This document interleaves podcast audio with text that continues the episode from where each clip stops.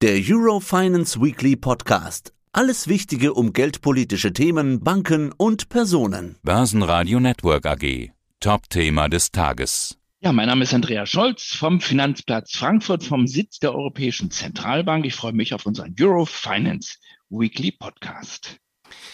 Wir hatten schon ein bisschen gescherzt und gesagt, EZB, EZB, die Europäische Zauberbank. Was hat sie denn für einen Zins aus dem Hut gezaubert? Zauber oder Zauderbank? Also Zauber würde ich nicht sagen. Das ist immer, das ist eine Zauderbank, mache ich draus. Eine europäische Zauderbank, aber das ist eine schöne Sache. Damit äh, können wir mal spontan reingehen. Aber es war eine Überraschung. Ja, ich habe ja vor einer Woche gesagt, ich würde jetzt nicht so viel Geld wetten auf einen großen Zinsschritt auf 50 Basispunkte. Ich hatte zugleich gesagt, für 25 Basispunkte oder für eine Wette auf 25 Basispunkte gibt's fast nur das Geld zurück. Und auf 50 Basispunkte, ja, da hätte man schon keine schlechte Quote machen können. Also ich bin nicht davon ausgegangen, das gebe ich zu, dass wir einen großen, einen Doppelsprung sehen, also einen Schritt um 50 Basispunkte. Da bin ich ehrlich, das habe ich nicht erwartet, war auch überrascht, als dann einen Tag vor der Zinsentscheidung, also am Mittwoch, die ersten Spekulationen so auftraten, da könnte ein großer Zinsschritt kommen. Also die ein oder andere Nachrichtenagentur hatte was flüstern hören aus dem Euro-Tower. Und insofern war ich dann doch ein wenig überrascht. Also 50 Basispunkte und ich hatte ja den Vizepräsidenten der EZB, Herrn Louis de Guindos, auf dem Frankfurt Eurofinance Summit gefragt am 4. Juli. Sagen Sie mal, warum machen Sie nicht gleich einen großen Schritt? Warum machen Sie nicht gleich 50 Basispunkte? Es, es gilt doch jetzt Zeit zu gewinnen und nicht noch weiter Zeit zu verlieren. Und da sagte er, nein, wir haben 25 angekündigt und dann im September möglicherweise einen großen. Und wissen Sie, sagte er, die US-Notenbank FED hat ihre Zinswende auch erstmal mit einem kleinen Zinsschritt begonnen, mit 25. Also man hat sich hier neu entschieden und wollte offenbar den Markt beeindrucken und hat jetzt mit einem ja, großen Zinsschritt die Zinswende eingeläutet. Damit sind die negativen Zinsen passé. Es wurde ja nicht nur der Leitzins angehoben, sondern auch der Einlagesatz. Und jetzt sind wir zumindest mal, Peter, bei Null. Schöne Idee von dir. EZB, die Europäische Zauderbank.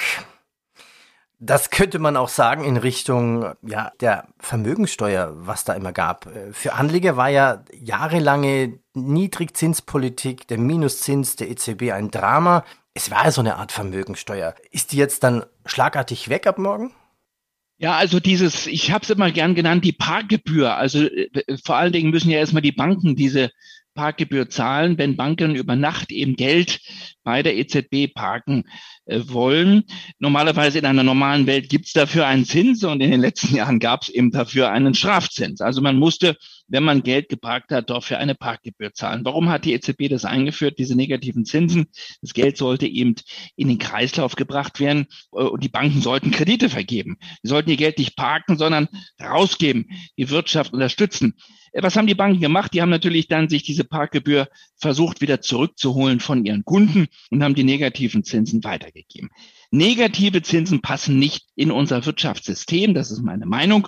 Und deswegen ist es gut so, dass der negative Zins jetzt erstmal weg ist. Ich denke auch nicht, dass der so schnell wieder zurückkommt. Das ist eine perverse ja, Erfindung und Zinsen können vielleicht bei Null sein, aber dass sie negativ werden, ist ein Wahnsinn. Der Bund, unser Land, hätte das nutzen sollen. Wir hätten uns verschulden können, darüber haben wir auch schon mal gesprochen, mit einer 50-jährigen Anleihe. Und wir hätten sozusagen Geld dafür bekommen von den Anlegern, dass wir Geld aufnehmen. Wie pervers ist dieses Bild? Und die Österreicher beispielsweise, die haben das ganz geschickt gemacht. Die haben eine hundertjährige Anleihe ausgegeben und zahlen dafür nur einen ja, mickrigen Zinssatz von 0,75 Prozent, also einen kleinen positiven Zins. Ich glaube, dieses verrückte Bild, in dieses verrückte Fahrwasser werden wir nicht wieder zurückkehren. Ja, aber da sprichst du was ganz Wichtiges an. Die Bundesfinanzminister der Vergangenheit konnten sich ja wirklich freuen. Trotz steigender Schuldenberge sank die Zinslast im Bundeshaushalt deutlich. Also von bis zu 40 Milliarden Euro im Jahr 2000 8 auf gerade mal jetzt 4 Milliarden im vergangenen Jahr. So, was bedeutet das jetzt ganz, wenn die Zinsen steigen für andere Länder wie Italien, Irland, Portugal? Wer war noch alles in der Finanzkrise in der Bredouille?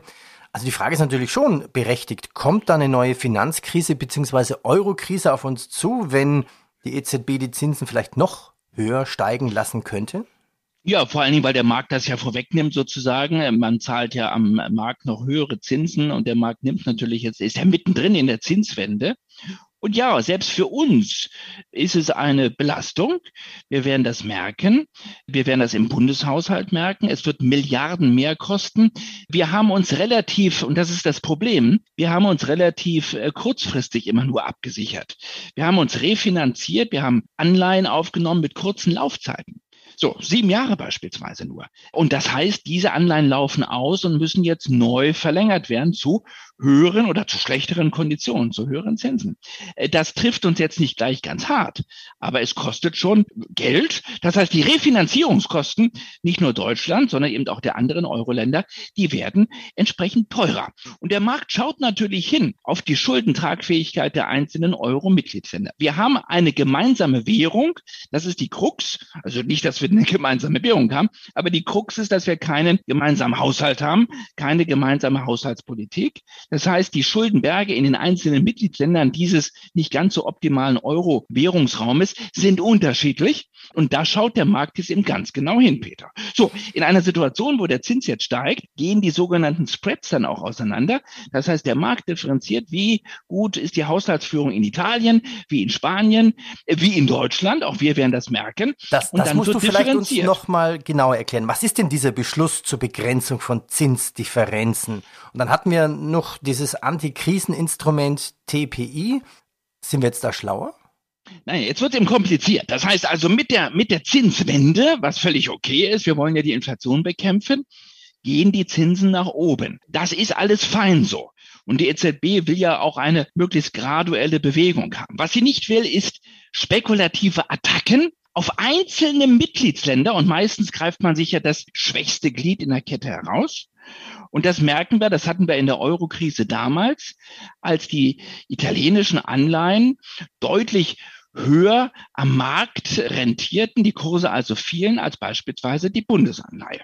Und das nennt man einen Spread, wenn der auseinandergeht. Man vergleicht meistens das schwächste Glied oder die schwächeren Glieder mit dem Musterschüler. Wir sind auch kein Musterschüler mehr.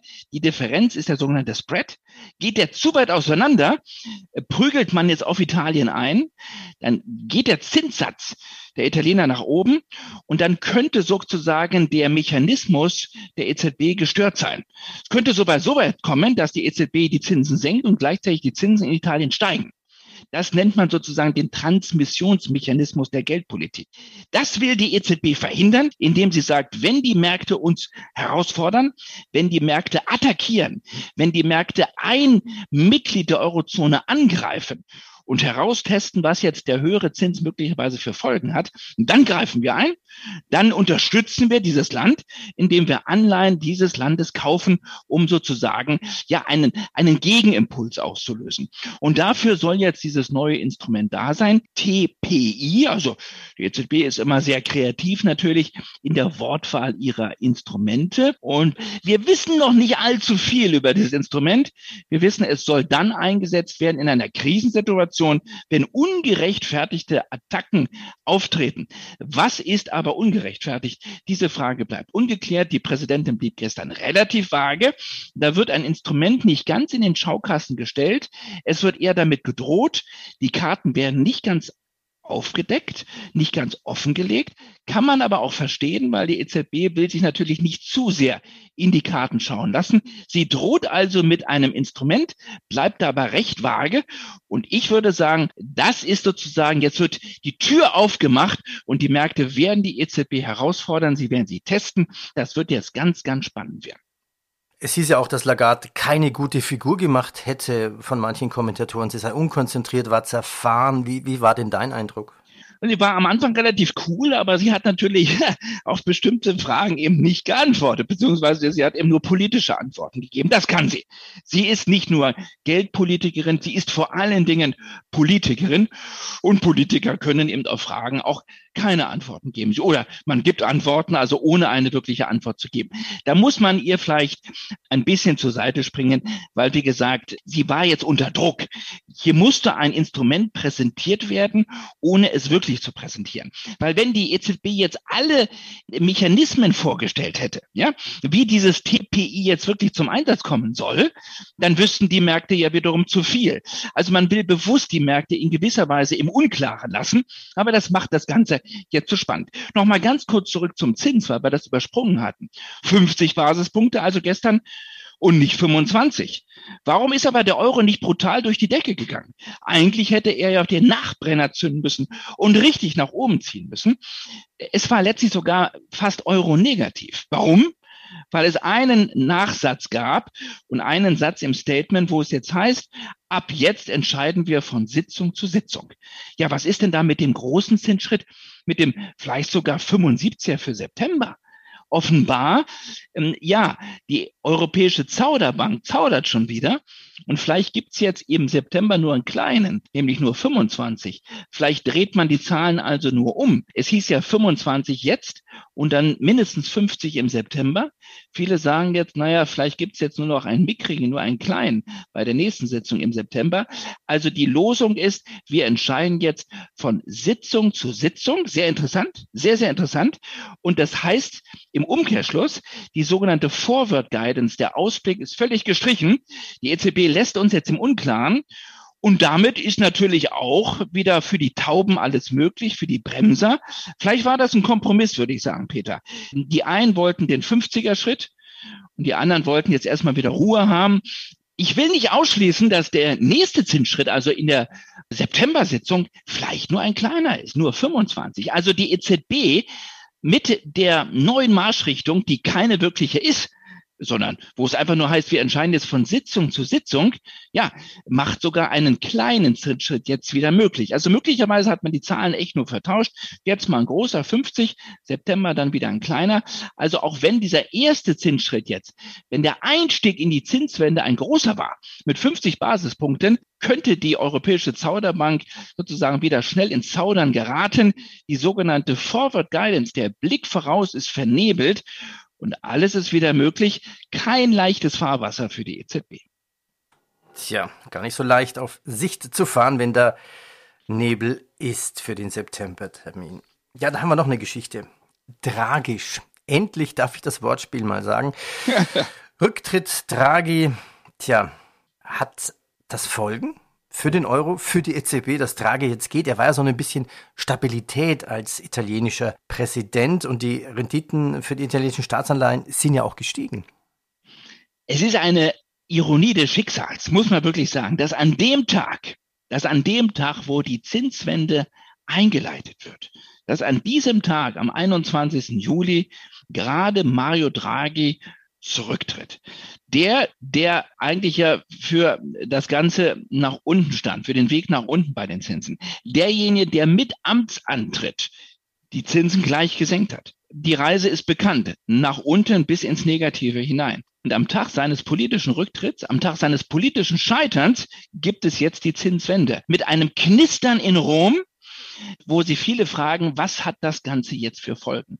Und das ist natürlich ein Drehbuch, ja, was man nicht besser hätte schreiben können. Also Mario Draghi der, der für dieses Whatever it takes stand, muss jetzt hoffen, dass es eine neue dicke Bertha gibt, die möglicherweise TPI heißen soll, wo wir nicht wissen, wie das Ganze zum Einsatz kommen soll und die vielleicht sogar als nächstes Italien aus dem Feuer holen soll. Ein Italien, was er dann nicht mehr politisch zu verantworten hat, wo es im Herbst Neuwahlen gibt.